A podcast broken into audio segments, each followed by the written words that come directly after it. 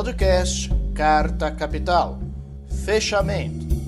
Olá, bem-vindos ao Fechamento. É, sou Sérgio Lira, estou aqui de volta depois de umas férias. Eu diria até para mim foram férias merecidas, embora eu acho que eu mereça um ano de licença sabática. Seria bom para mim, para vocês e para quem e também para os jornalistas da redação, mas infelizmente eu tive que voltar aqui. Fiquei fora só três semanas aí durante o período de carnaval. É bom estar aqui com vocês aqui novamente.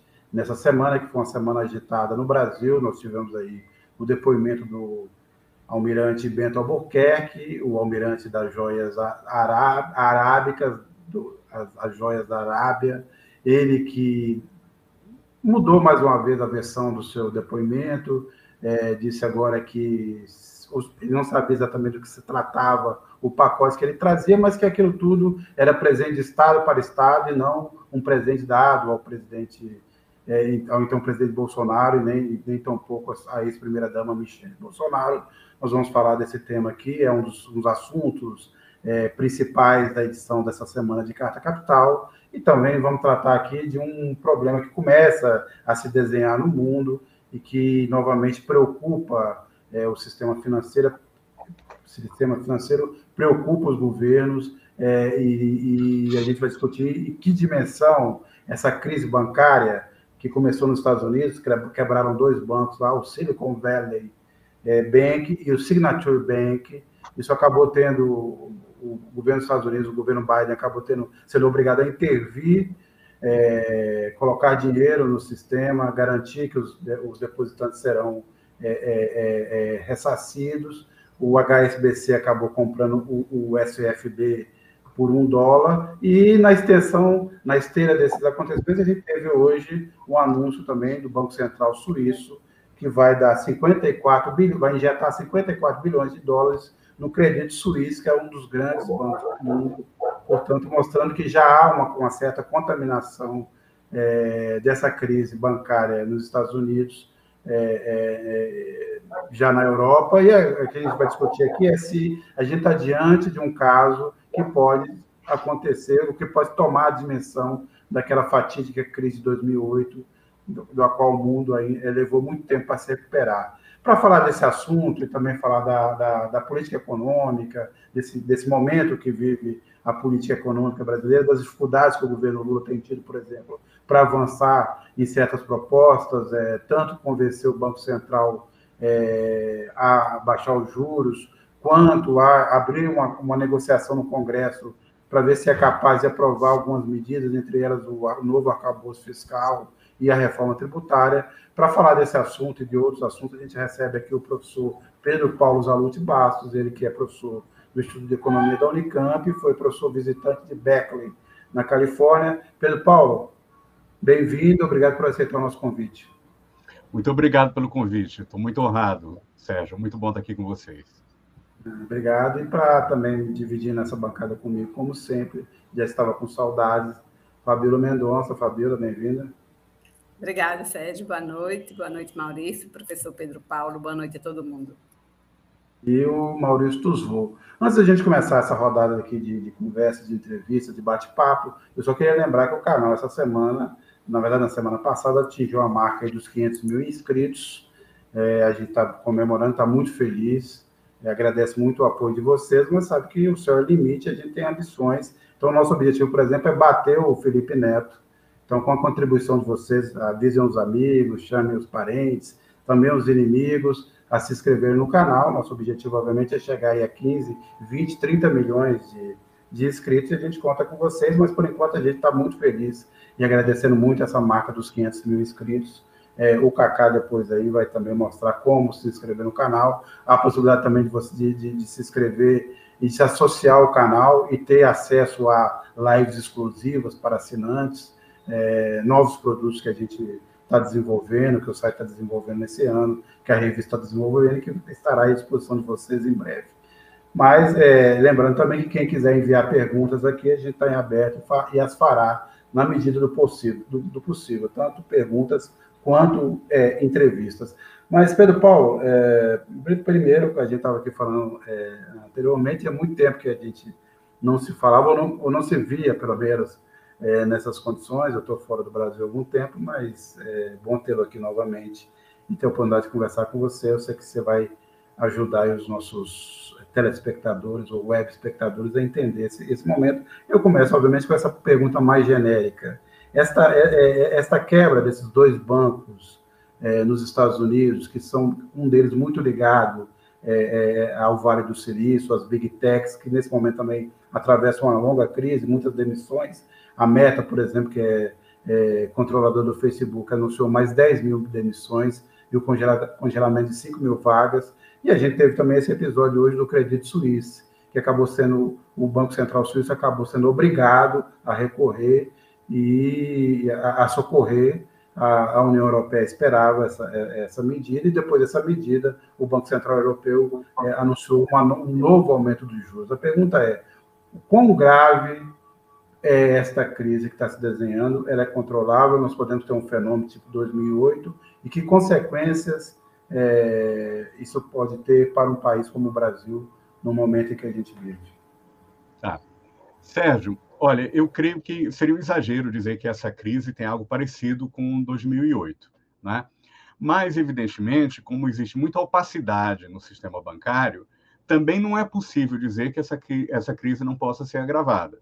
Sobretudo se os bancos centrais continuarem realizando essa política de elevação de taxa de juros, a despeito de, da inflação ser determinada, sobretudo, por elevação de custos de produção, que não podem ser controlados produzindo, digamos, uma recessão. Que uma desaceleração econômica e, eventualmente, até uma recessão, que pode, que podemos ter uma recessão global ao longo desse ano fazer, é impedir, digamos, o repasse desses, dessa elevação de, de, de preços, que, que depende basicamente de, da guerra da Ucrânia, não é? É, para os salários e, e, pelas empresas. Né? Mas o efeito disso seria, é, digamos, provocar uma quebradeira, um aumento do desemprego e da inadimplência. Não é? Então, sem dúvida nenhuma, os bancos centrais são muito responsáveis por esse, tanto por talvez terem deixado as taxas de juros muito baixas por muito tempo, mas também por terem realizado, digamos, uma, um ajuste, uma mudança do cenário para, taxa, para as taxas de juros muito rapidamente. Né? Isso acaba tendo um, um, impacto particularmente sobre os setores de, de, alta tecnologia e particularmente para as empresas de, de startup. Porque o que caracteriza essas empresas é, muitas vezes, que elas não têm ainda nenhum tipo de receita. Não é? Elas são é, é, empresas promissoras que, eventualmente, apresentam determinadas inovações para as empresas de venture capital, né, de, que, que vão é, é, financiá-las fora do sistema bancário, não é? E, e, por muito tempo, essas empresas realizam gastos e incorrem determinados riscos tecnológicos que são absolutamente incertos, e que, se eventualmente aquela inovação der certo, de fato, aí a empresa bomba, ela eventualmente depois ela vai abrir seu capital, ou a empresa que financiou eventualmente pode abrir cap capital com, com lucro é, extraordinário, mas enquanto isso não ocorre, na verdade é uma enorme aposta, né? uma aposta muito grande a respeito de, de algo que vai acontecer num, num futuro muito distante. Né? Então, esse tipo de empresa tem, existe uma correlação negativa muito grande entre o, o preço que é possível é, pagar por essas empresas, o valor dessas empresas, no caso de algumas empresas que eventualmente já, já fizeram o IPO, e as taxas de juros. Né? Porque, como é, os lucros que elas vão ter vão ser muito, muito, muito no futuro, elas ou não têm lucro, ou até em muitos casos não têm nem receita, né? Então, as taxas de juros, elas capitalizam essas rendas futuras das empresas para o valor presente. Então, quanto maior é a taxa de juros, menor vai ser o valor presente de uma mesma, do mesmo montante de receitas imaginadas no futuro. E quanto mais longo é, é o prazo para que essas receitas é, é, sejam obtidas, é? maior vai ser o desconto para o valor presente de uma determinada taxa de juros e menor vai, menor vai ser o valor presente desse fluxo futuro de receitas. É? Então, à medida que as taxas de juros aumentaram, os investidores também passaram a ter, digamos, outras opções de investimento, é? E começaram, eventualmente, em alguns casos, a deixar de investir nessas startups. Isso vai acontecer ao, final de 2021 e ao longo de todo o período de, de 2022, digamos, a bolha tech, a bolha tecnológica vai desinflando. Então, se tem algum paralelo, não é 2008, o paralelo é 2000, 2001, em que ocorreu, digamos, o, a, desinflou a bolha tecnológica. Né? É, e existe algo que, que digamos, aumenta a, a, fragilidade dessas empresas e todo o ecossistema das startups, que é o fato de que a pandemia é, levou é, a, a, muita demanda por, por, equipamento e muitas empresas que ofereciam comunicação à distância, como o Zoom, ou empresas que, que ofereciam entretenimento em casa, como o Netflix, né? várias outras empresas criaram também sistemas de stream, como a HBO, mas aí já é uma empresa muito maior, né? Essas, essas empresas tiveram uma, um grande crescimento da lucratividade durante a pandemia em 2020. E as empresas de venture capital, né, diante dessa situação de incerteza e depois com todos os recursos que foram oferecidos, tanto pelos bancos centrais com juros muito baixos, quanto o fundo de apoio dos governos, particularmente do governo americano, não é? Digamos, ficou muito dinheiro né, na praça que passou a ser transferido para essas empresas de, de startups. E essas empresas de startups, ela, muitas vezes elas recebem de uma empresa de venture capital um bolo de dinheiro. E elas vão realizar os gastos delas ao longo do tempo.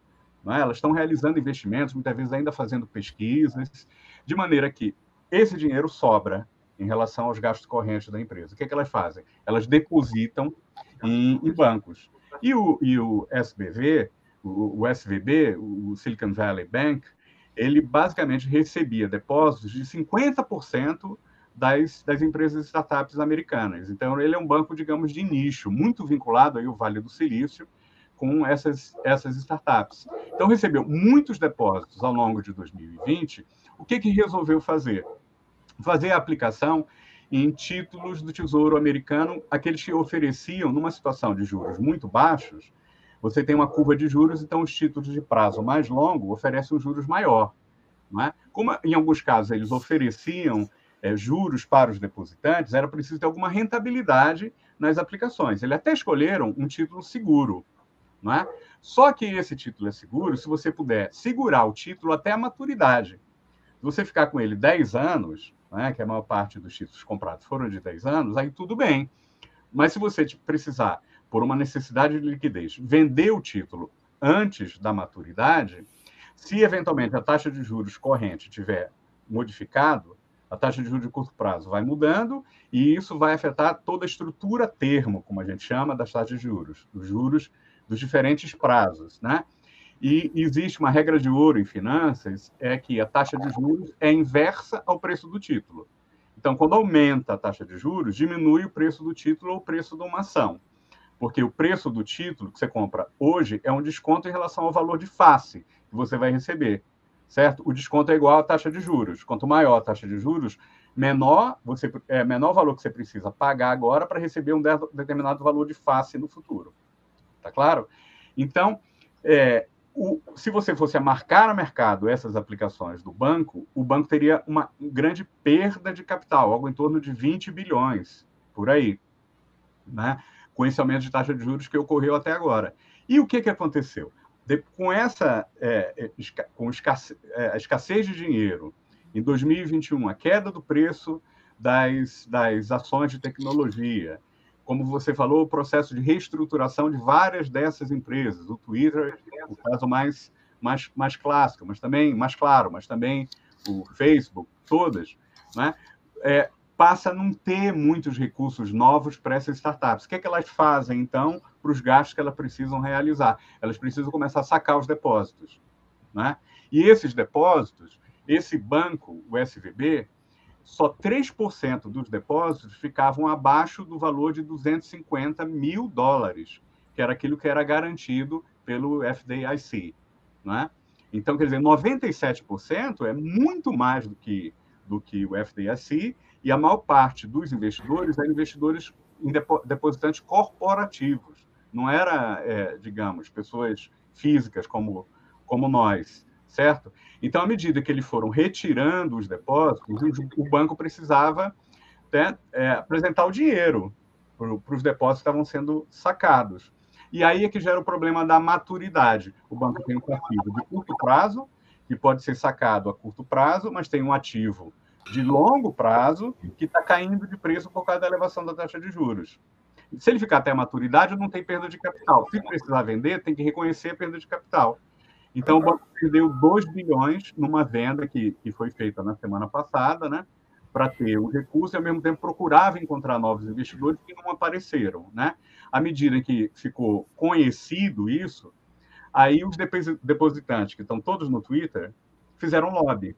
Como que eles fizeram lobby, basicamente? Dizendo que, se eventualmente o banco não fosse salvo, o sistema financeiro americano, o sistema financeiro mundial, ia ser destruído.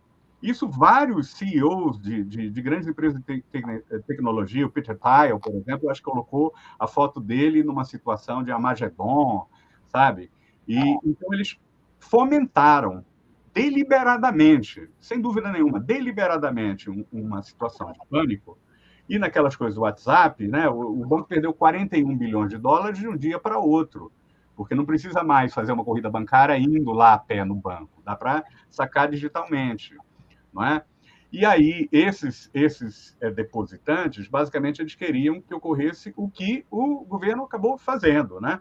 que é obrigar que o FDIC, que na verdade é um fundo dos bancos, acabasse é, é, garantindo os recursos dos depósitos acima de 250 mil. E eles tinham feito um lobby, depois a gente pode discutir isso, mas eles fizeram um lobby para deixar de ser regulado, em 2000, deixar de serem regulados em 2018 e fizeram lobby para que não houvesse novas contribuições do condomínio dos bancos para o FDIC, certo? Então, muitos desses bancos são responsáveis, sobretudo os bancos médios, são responsáveis pelos problemas que estão enfrentando, porque todo mundo sabe que eles lutaram para não ser tão regulados. Eles mudaram a legislação, que tinha passado lá em 2010, né, para a partir de 2018 ser muito menos regulados, então nós estamos nessa situação de desconfiança hoje.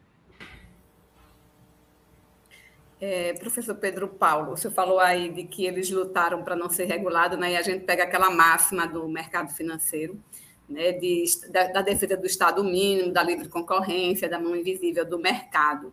E aí Sérgio citou aí já é, é, o Banco Central Suíço, né? O próprio governo americano precisou é, entrar em cena para poder socorrer os bancos americanos. Eu queria lhe ouvir sobre essa relação mercado versus Estado, né? até onde o Estado deve ser é, intervencionista, em especial para salvar o mercado financeiro, que tanto defende a livre concorrência, o mercado livre, enfim, e, e vai socorrer a quem? Ao Estado. É. Não, e aí que é engraçado que é principalmente esses empresários de venture capital, não é? E esses bancos médios dos Estados Unidos, e principalmente o setor de alta tecnologia, que, que por exemplo, o Elon Musk. O Elon Musk é um, um anarcocapitalista. Ele acha que, no fundo, o Estado só atrapalha, não é? E esses, esses grandes investidores também, basicamente, achavam que tudo que eles obtinham é resultado do seu mérito. Não é? Que, quer dizer, o próprio sistema educacional americano, as universidades americanas e os subsídios que a NASA e que os vários, vários programas do, do Departamento de Estado oferece para a alta tecnologia, como isso não fosse, digamos, é, não tivesse contribuído para o seu sucesso, não é? Então, e o sistema financeiro é o mais socializado de uma economia capitalista, né? É aquele onde a contradição entre a socialização da economia ou a socialização das forças produtivas, como dizia o Marx, e a apropriação privada dos, dos lucros e da, enfim, da propriedade, a distribuição do excedente, é mais nítida, não é? E que mais depende, de fato, do, do, do Banco Central, né? E o governo Biden, na verdade, está querendo é, dizer, de, de, de, todas as formas, que, na verdade, não está tendo um bailout, ele não está salvando os capitalistas. Porque uma coisa é verdade, né? praticamente, eu acho que, que é, tem muitos bancos regionais nos Estados Unidos, alguns bancos muito pequenos. Assim, bem mais de mil bancos faliram nos Estados Unidos desde 2008, tá? E, na maioria dos casos, eram bancos pequenos que estão, a maior parte dos depósitos estão abaixo de 250 mil. Mas, aparentemente, todos os bancos que faliram também tiveram uma, uma garantia dos depósitos acima de 250 mil. Só que esse banco é muito grande. Ele é o 16 maior banco americano, 220 bilhões de, de, de dólares em, em, em ativos. Né? Mas, no fundo, quem está pagando isso, esses depositantes, são os próprios bancos, porque os recursos do FDIC têm a ver com, digamos, uma taxa de condomínio que os bancos pagam. O grande problema é o seguinte: é que se aumentar, houver um contágio para o resto do sistema bancário, e sobretudo para bancos médios, que é os que estão, digamos, na, na linha de tiro, é? o volume de recursos que os bancos grandes vão ter que oferecer para reconstituir o fundo vai aumentar bastante. E isso pode colocar em risco, digamos, é, colocar em questão a rentabilidade de outros bancos. Então, eventualmente, o dinheiro público pode chegar. E, ao mesmo tempo, o governo Biden, ele, digamos, o, o, o Federal Reserve, na verdade, ele garantiu que aqueles títulos que tinham sido comprados num valor muito alto, com uma taxa de juros muito baixa antes, não vão ser mais substituídos, não vão ser mais vendidos com perda para quem tem esses títulos, não vão ser marcados a mercado numa situação em que os títulos já têm um valor muito menor. Então, o Banco Central está disposto a comprar os títulos pelo valor original deles. Então, isso significa um pouco o seguinte, que o Estado tinha se endividado com juros mais baixos, certo? E agora ele está trocando essa dívida por títulos que têm um juros mais altos. Quer dizer, no fundo, vai estar tá pagando, devolvendo esses recursos para, para os bancos antes da maturidade do título. Só que os bancos que estiverem líquidos vão poder novamente investir em títulos do Tesouro Americano, sempre que eles têm depósitos sobrantes, a primeira coisa que eles fazem é comprar títulos do Tesouro Americano. E vão comprar os títulos que agora estão mais baratos, com juros mais altos, entendeu? Então, o Banco Central Americano está trocando dívida pública americana com juros muito baixos por dívida pública americana com juros mais altos. Então, nesse sentido, tem sim uma perda, uma transferência de renda para os, os financistas, não é?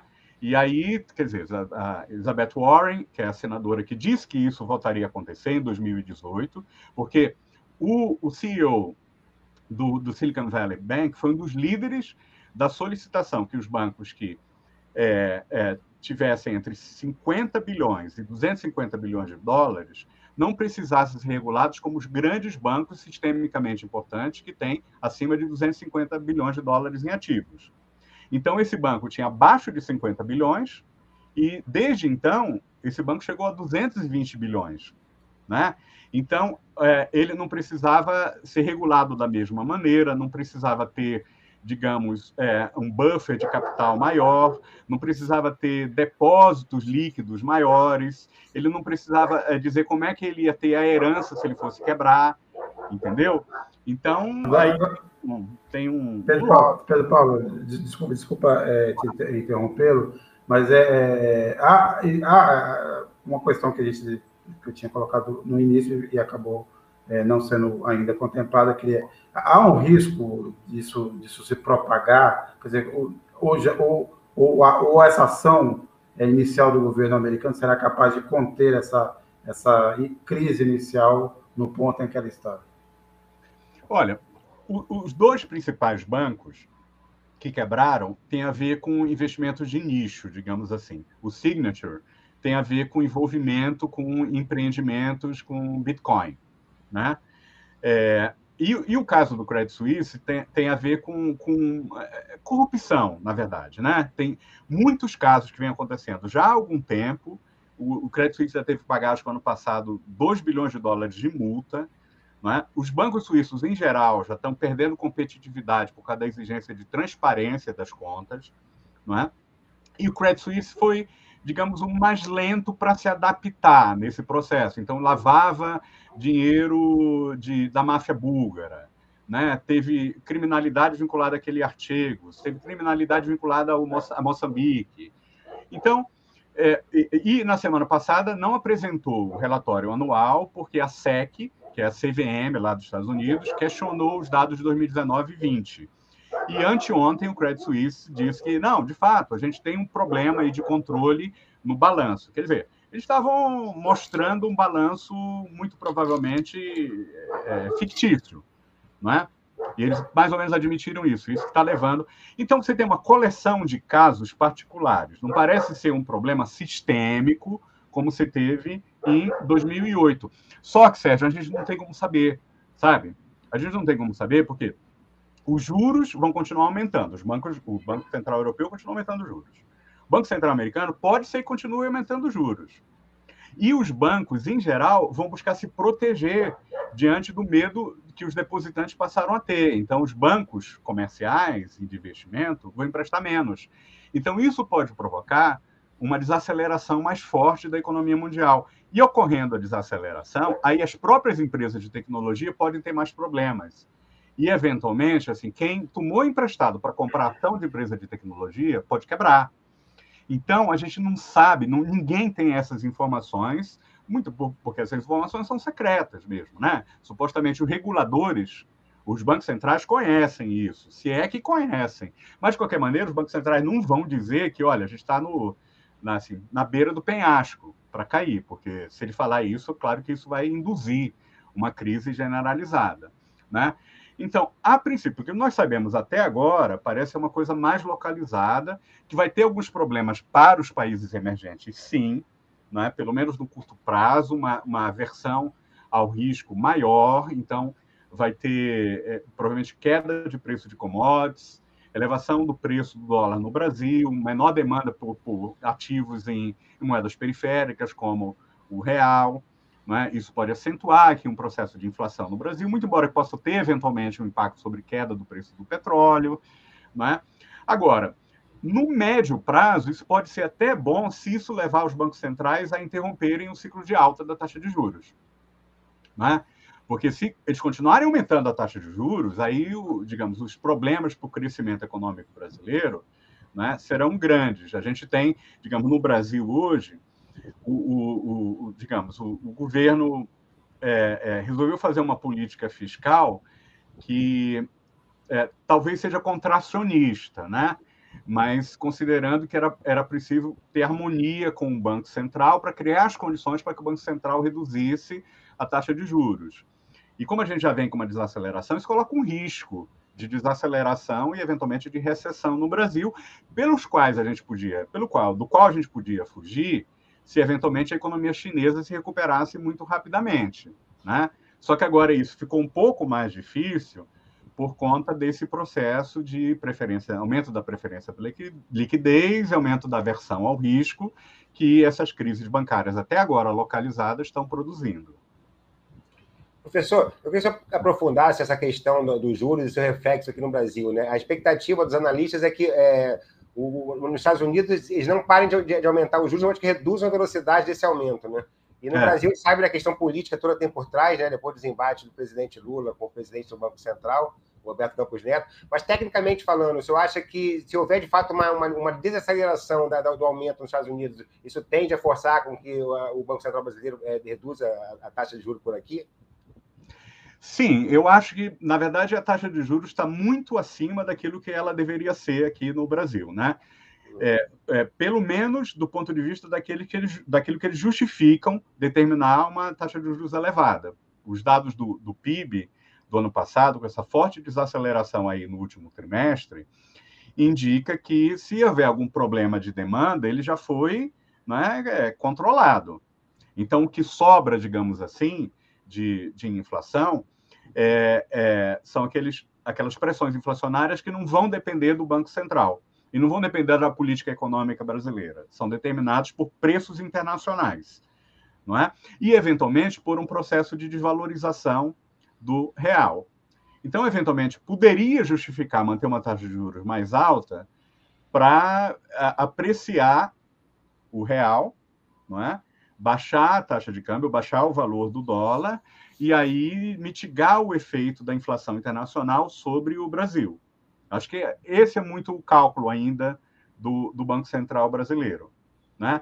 Então, isso fica mais fácil fazer, uma apreciação do, do real, se as taxas de juros no, no exterior é, não continuarem crescendo ou até ter uma inflexão, um ciclo de queda da taxa de juros, sem dúvida nenhuma. Né? Mas, por outro lado, esse momento de incerteza vai provocar uma aversão do risco dos ativos, inclusive das moedas periféricas, que pode gerar, digamos, uma barriga na desvalorização cambial brasileira com algum impacto inflacionário, certo? Agora, é, de qualquer maneira, a gente vai saber qual é que vai ser, digamos, o, o, efeito da política econômica geral do governo quando ficar claro qual é que é a regra fiscal. É muito difícil fazer uma avaliação de qual é o mapa do caminho que o ministro Haddad está querendo seguir, unicamente com as iniciativas que foram executadas até agora. Né? Se a gente for calcular o valor do corte que foi anunciado lá ainda em janeiro, se eu não me engano, né? de 50 bilhões, mais o, o aumento de, de, de, receitas que é absolutamente incerto, né? que vai depender de renegociação de dívidas, vai depender da mudança do CARF, etc. e tal. Se a gente for tirar esses 50 bilhões, significa que esse ano o governo brasileiro gastaria menos do que em 2022. Então, assim, pelo valor cheio, essa política fiscal seria contracionista e justificada para, digamos, é, colocar pressão no, no, no, Banco Central. Né? Agora, por outro lado, muito da ampliação do gasto, tanto a ampliação do salário mínimo, que tem efeito sobre os benefícios do sistema de seguridade social, quanto o aumento da faixa de isenção do imposto de renda para as faixas de baixa renda. Quanto à elevação do salário mínimo em termos reais, são todos gastos que têm um efeito multiplicador muito grande. E o próprio valor do novo Bolsa Família, o valor médio vai ser de 720. Então, se a gente for, for olhar, isso é um aumento de praticamente 60% do valor do auxílio em relação ao ano passado, porque 600 reais foi só no final do ano, só para tentar eleger o Bolsonaro. Então, antes era 400, tá claro? E agora, quer dizer, se, digamos que tem uma média ali de 470. 470, vai, 500. Vamos para facilitar a conta de, de 500. Então, você já tem aí um aumento, vai, de 720, 750, de quase 50% do, do auxílio. Tá claro? Então, isso é um efeito multiplicador muito grande. Tudo isso é um efeito multiplicador muito grande, então fica difícil dizer o quanto que esse pacote, que ainda não foi executado também, né? Mas o que a gente ouve é que o governo está, digamos, atrasando alguns gastos, né? talvez porque ainda não esteja ainda azeitada a máquina, tá claro? Mas, de qualquer maneira, é, não dá ainda muito para calcular qual o efeito, se vai ser contracionista ou expansivo, da política fiscal. Tá claro? É, agora, evidentemente, o que pode ajudar também seria uma política dos bancos públicos mais aguda no sentido de reduzir o spread bancário. Porque os bancos públicos, eles não precisam esperar a queda da taxa básica de juros para reduzir os juros. Tá certo? Não precisam disso. E, aliás, isso foi feito com sucesso, no sentido da ampliação do espaço dos bancos públicos, de 2008 até 2015, basicamente você tinha é, é, um saldo de crédito dos bancos públicos igual aos bancos privados. Em 2015, os bancos públicos tinham o dobro dos bancos privados. Tá claro? Esse até eu acho que é um dos motivos da resistência do sistema bancário ao governo Dilma. Né? Mas isso significa que não precisa esperar a taxa de juros para começar a realizar uma política de crédito mais ativa via Caixa Econômica Federal, via BNDES, via os bancos regionais, tá claro? Até o Banco do Brasil. Né? Hã? Banco do Brasil. Até o Banco do Brasil, é. não é? Agora, então... agora Pedro Paulo, é, desculpe, desculpe interrompê-lo. É, primeiro, lembrando que aparentemente o governo enfrentará muitas dificuldades especialmente, por exemplo, para mudar é, as regras do CARF. Né? O CARF, só para lembrar quem nos acompanha, o CARF é o conselho onde se define, se discute é, é, pendências tributárias entre o Estado e, os, e, o, e o setor privado. Em geral, os, os, devedores ganham com muita facilidade do CARF. O CARF tem uma história de ser muito benevolente com os devedores é, é preciso mudar algumas regras, essas regras precisam ser mudadas no Congresso, e o Arthur Lira tem dado sinais que não está disposto a acatar ou a aceitar a maioria das sugestões que o governo quer fazer. Mas eu pergunto isso porque é o seguinte: é, muita gente tem falado que é, paira aí no ar, no caso do Brasil, uma crise de crédito. Quer dizer, pode ter um, o Brasil pode ter um problema aí de financiamento. Tivemos esse caso, por exemplo, das America, da, da quebra das lojas americanas tal. É, há um risco de uma crise de crédito no Brasil? Olha, eu, eu, não, não dá para é, cravar, né? E se todo mundo achar que vai ter uma crise de crédito, ela tem, não é? Então a gente tem que ser muito responsável ao falar da possibilidade de uma crise de crédito. O que a gente pode dizer é que está aumentando bastante a inadimplência. A inadimplência está num patamar muito elevado e, e, se houver uma desaceleração, o, o, a inadimplência vai continuar aumentando. Agora, para ter uma crise de crédito, clássica, é preciso que alguns bancos quebrem, ou pelo menos um, um banco quebre. E eu acho que o sistema regulatório no Brasil é muito, muito mais bem organizado do que nos Estados Unidos. Né? Por exemplo, até depósito compulsório. Esse, esse banco não fazia depósito compulsório, sabe? Ele não precisava ter um, um nível mínimo de liquidez. Aliás, esse FVB, inclusive, foi por isso que ele fez lobby para que não valesse para os bancos médios as regras lá de 2000. E o que é engraçado, assim, o Dodd-Frank, que é o nome da lei, tá? Dodd-Frank. O cara, ele se tornou executivo do Signature Bank. E ele fez lobby no Congresso para mudar a lei que tinha o nome dele. Certo? E no Signature Bank ele ganhou mais de 2 milhões de dólares de comissão pelo trabalho de lobby. Então, sabe, é, eu acho que o sistema de regulação do Banco Central, supervisão bancária, os bancos brasileiros são muito mais prudentes. Mas é bem interessante é de se registrar que até os banqueiros estão falando mal da política de juros do Banco Central. Né? Para mostrar como ela está completamente, digamos, fora do, do, do, normal. E, eventualmente, eles podem perceber, eles têm dados que a gente não tem, dados que eles não precisam divulgar publicamente, que isso pode provocar um aumento da inadimplência e, eventualmente, não necessariamente provocar uma crise bancária, mas provocar prejuízos para eles. Certo? Se tiver tanta desaceleração, o, número, o crédito podre o crédito que eles não vão conseguir recuperar, que eles vão ter que recuperar só com muita negociação com desconto, vai aumentar. Então chega um determinado momento que aumento de juros é bom para banco. Sem dúvida. Sobretudo aqui no Brasil, que não tem essa coisa do banco investir em títulos de 10 anos. Né? Ou então o Banco Central avisa tanto que vai ter é, elevação da taxa de juros que os bancos hum, rapidamente mudam as posições, já vai para título público pós-fixado. Então, essas crises que tem nos Estados Unidos não vai ter aqui, porque, é, é, digamos, é um trabalho meio de, de, de, parceiro, digamos assim, na gestão da dívida pública, digamos assim. Né? Mas, ao mesmo tempo, os bancos são muito, é, muito prudentes no Brasil. E tem uma supervisão muito grande, e, ao mesmo tempo, eles ganham muito dinheiro sendo prudentes porque eles podem ter liquidez com rendimento elevado por causa dos juros básicos altos que o Banco Central oferece. Entende? Mas eles podem perder lucratividade se o juros ficar alto demais.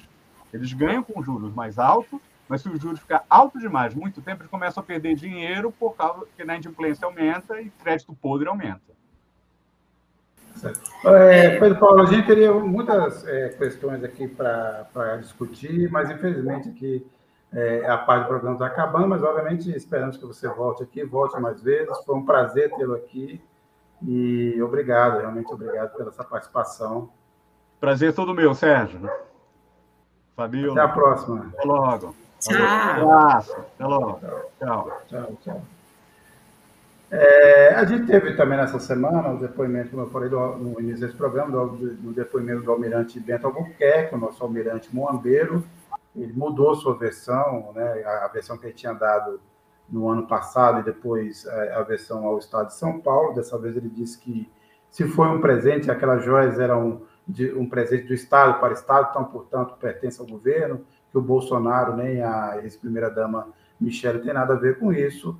É, quem fez a, é, a, reportagem a respeito do Bento Albuquerque, que tem alguns detalhes, porque apesar de tudo, apesar de estar envolvido nessa moamba da, da Arábia Saudita, o Bento Albuquerque continua influente em Brasília. Tem feito muito lobby, quase emplacou o secretário executivo no Ministério de Minas e Energia e tem feito lobby para emplacar é, é, é, apadrinhados seus no Conselho de Administração da Petrobras. Quem conta um pouco para a gente isso é o André Barrocal, que fez a matéria, essa matéria a respeito na edição dessa semana. Então a gente vai assistir aí. Barrocal. Olá, amigas e amigos! Na Carta Capital dessa semana, eu conto a história de como alguns governistas estão em guerra pela ocupação de espaços de poder e da presença do almirante da Moamba Saudita numa dessas disputas. O almirante Bento Albuquerque é aquele que no final de 2021 trouxe joias sauditas como presente para Jair e Michele Bolsonaro. Embora ele tenha dito outro dia para a Polícia Federal que não era presente nada, ele nem sabia o que tinha nos pacotes. Bento Albuquerque é desde o final do ano passado uma espécie de lobista do setor privado na área energética. Ele montou uma consultoria e tornou-se conselheiro da Odebrecht, uma empresa que tem interesses no setor elétrico. No início do governo Lula, Bento Albuquerque tentou fazer a cabeça do atual ministro de Minas e Energia, Alexandre Silveira. Tentou emplacar um ex-colaborador seu como vice-ministro de Silveira. Também tentou emplacar um ex-colaborador seu como presidente do Conselho de Administração da Petrobras. Essas duas indicações causaram desconforto entre petistas e no governo. E o motivo é que a equipe de Bento Albuquerque é muito comprometida com a privatização da Eletrobras e também com a política de cobrar preços de combustíveis atrelados ao dólar, às cotações internacionais do petróleo. Nos últimos dias, essa Guerra Fria levou o partido de Alexandre Silveira, o PSD, a fazer uma reunião da bancada no Senado. Silveira foi senador pelo PSD. Essa reunião serviu como uma espécie de desagravo ao ministro. Serviu ainda para discutir outra crise entre PT e PSD. Essa crise é em torno da CONAB, a Companhia Nacional de Abastecimento. No governo Bolsonaro, a CONAB ficava dentro do Ministério da Agricultura com Lula, passou para o Ministério do Desenvolvimento Agrário, ou seja, passou das mãos dos ruralistas para quem tem afinidade com os pequenos agricultores. O ministro do Desenvolvimento Agrário, Paulo Teixeira, tenta emplacar o presidente da Conab. Inclusive conseguiu nos últimos dias destituir o conselho de administração da companhia. Mas o PSD e a bancada ruralista no Congresso prometem tomar no voto a Conab para a agricultura novamente muitas disputas que o, que o governo Lula hoje enfrenta no Congresso, é, inclusive com supostos partidos aliados, né?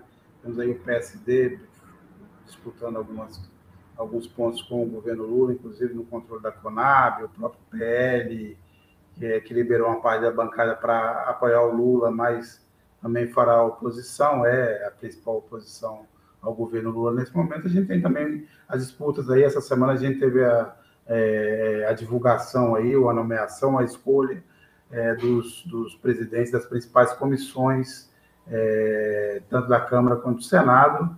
Uma, das, uma dessas comissões importantes é a Comissão do Meio Ambiente. E quem fez uma matéria sobre isso nessa edição foi o Maurício Tusvô. Maurício, fala um pouco aí, resuma um pouco da sua matéria, obviamente, sem entregar demais, porque a gente espera que todo mundo leia depois com prazer, tanto na revista impressa ou na versão do aplicativo da revista.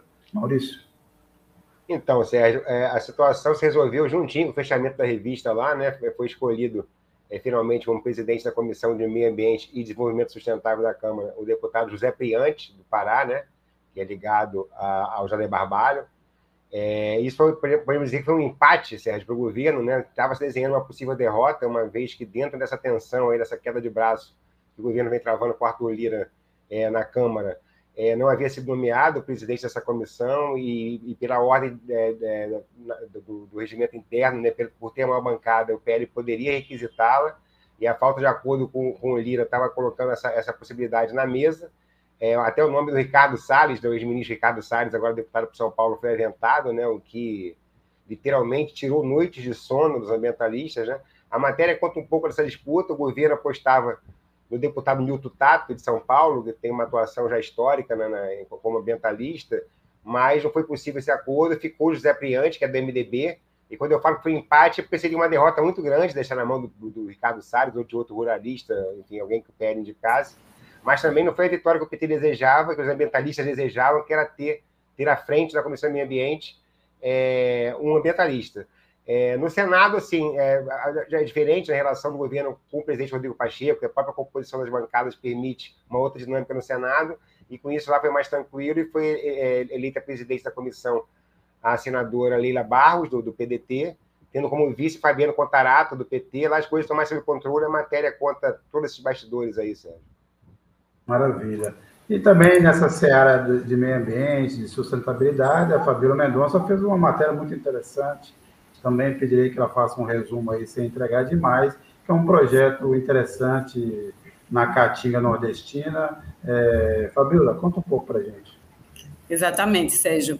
É, eu trago alguns casos, alguns exemplos né, de projetos bem-sucedidos no semiárido, pegando cinco estados, né, Pernambuco, Bahia, Piauí, Sergipe e Alagoas. Né, são, é, são projetos desenvolvidos a partir de tecnologias agrícolas de baixo carbono, é, dentro do, do projeto rural sustentável Caatinga, que é um projeto que é financiado pelo governo britânico, né, foi destinado 5 milhões de reais para esse projeto, aliás, 5 milhões de reais, não, 5 milhões de dólares, desculpa, para esse projeto e que está trazendo um grande benefício né, para a região, uma região muito pobre, né, marcado por imagens de terra arrasada, de solo ressecado, e esses projetos têm dado frutos muito, muito produtivos.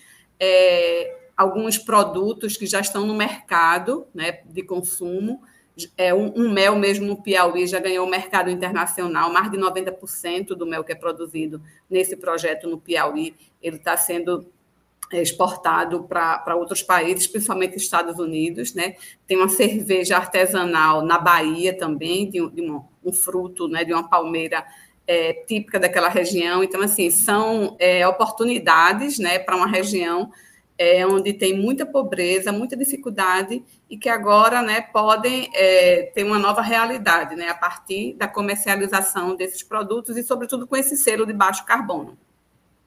Maravilha, maravilha, Fabíola. A gente está chegando aqui na metade do mês de março. Eu gostaria de não ter que falar ou lembrar novamente a, a, a figura do Bolsonaro, mas o fato é que o Bolsonaro continua dividindo as atenções a cada Cada semana é um flash, como dizia um colunista. A gente sempre tem aí uma novidade. Temos agora esse episódio das joias aí, que estão tentando se lembrar dos presentes é, da Arábia Saudita. E o Bolsonaro voltou a prometer, aliás, voltou a prometer porque a Polícia Federal disse que poderia pedir a, a, a, extradição dele caso ele não volte ao Brasil, e ele soltou uma data dizendo que talvez é, em 29 de março, ou talvez em abril ele volte, é, talvez em 29 de abril, na verdade, ele volte ao Brasil, está estudando, analisando, vai ver. E ele falou sobre, inclusive, sobre a sua possibilidade de ineligibilidade e o risco de prisão. Uma dessas declarações que ele tem dado agora, agora na Flórida, o cercadinho saiu de Brasília e se mudou para a Flórida, ele fala lá de vez em quando. Então, o Cacá vai mostrar para a gente aí o que, que o Bolso, qual a preocupação atual do ex-presidente Jair Bolsonaro? É, Cacá? Existem alguns boatos de que, se o senhor quando voltar ao Brasil, é, possivelmente o senhor vai se tornar inelegível ou prenderem o senhor. Mas o que nós gostamos de saber, 2026, vamos ter Jair Messias Bolsonaro candidato a presidente? Olha, eu não tenho uma denúncia sequer de corrupção. Tá? Zero. Tá? É, o processo vai ser julgado no TSE é, pela reunião que eu fiz com embaixadores o ano passado. Foi um crime que eu cometi. Se vê que a política externa é privativa minha e do respectivo lá, embaixador nosso. Né? É, mas, infelizmente, vê que alguns casos no Brasil, alguns casos, você não precisa ter culpa para ser, é, para ser condenado. Então, existe a possibilidade de elegibilidade, sim. Tá? A questão de prisão, só se for uma, uma arbitrariedade. Tá? atos antidemocráticos. Não participei de quebra-quebra, é, respeitei o pessoal na frente dos quartéis ali, porque eles é, é direito deles se manifestar publicamente.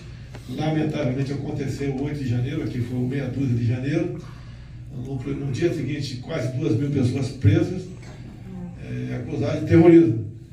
Terrorista que não foi encontrado com nenhum deles um canivete sequer. Golpistas que não tinham articulado com tropa não tinha um comandante. Tá? E o objetivo, no meu entender, disso tudo é tentar sepultar a direita que mal nasceu no Brasil. É a intenção política, né? E a possível inelegibilidade, é, como o cara que está lá, meu entender, não, não vai ter uma longa vida na política, até pela idade dele, sobra para um partido político, você sabe qual que é, é, o comando do país. E não tem liderança nacional no Brasil, não tem. Na verdade, se tivesse, se tivesse, fale, por favor. Tem um bom governador em Minas, tem um bom em São Paulo, tem alguns bons pelo Brasil também, alguns bons senadores, mas não tem a vivência nacional. Não tem. Tá? Lembramos né, que o Bolsonaro deve estar mais feliz. Ele, inclusive, disse que se preparou, está até quimicamente preparado. A Michelle voltou depois de um, um mês e meio. A Michelle voltou uhum. a, ao, ao, à casa, voltou ao ninho. E os dois estavam reunidos. A gente não sabe se é por amor ou se é para combinar as versões que eles terão que dar nesse caso da Polícia Federal, das joias, o presente da Arábia Saudita a ver nos próximos dias o que, vai acontecer. Como alguém comentou aqui, o Carlos Almeida, é, se eu conferir se é o Carlos Almeida mesmo, Carlos Almeida disse que o Jair Bolsonaro só vai voltar em 30 de fevereiro. É possível que isso aconteça, Carlos Almeida.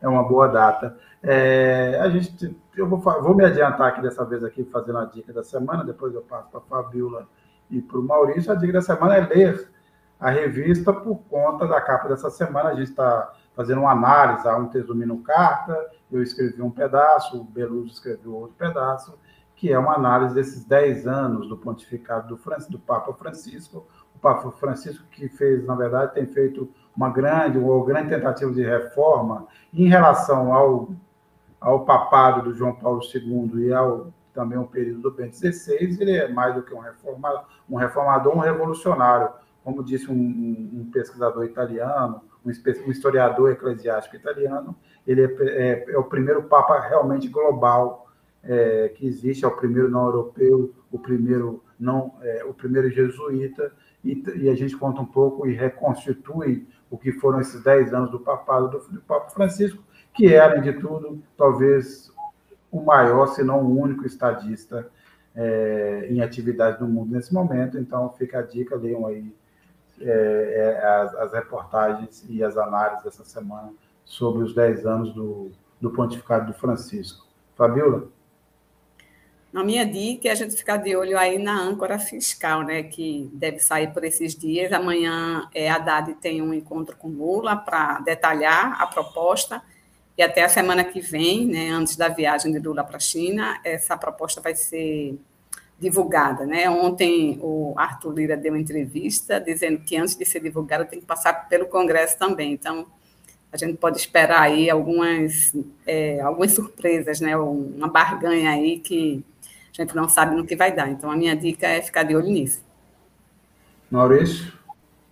A minha dica, Sérgio, é dessa semana que, seguinte, na né, semana que vem, o Lula vai, o governo Lula vai relançar dois programas que têm impacto direto na população é, mais carente do, do, do país. É, vai, vai relançar o programa Mais Médicos, né? dessa vez não com aquela presença é, histórica já em massa de, de, de, médicos cubanos, que gerou aquela polêmica toda, é um programa reformulado que vai ser anunciado semana que vem.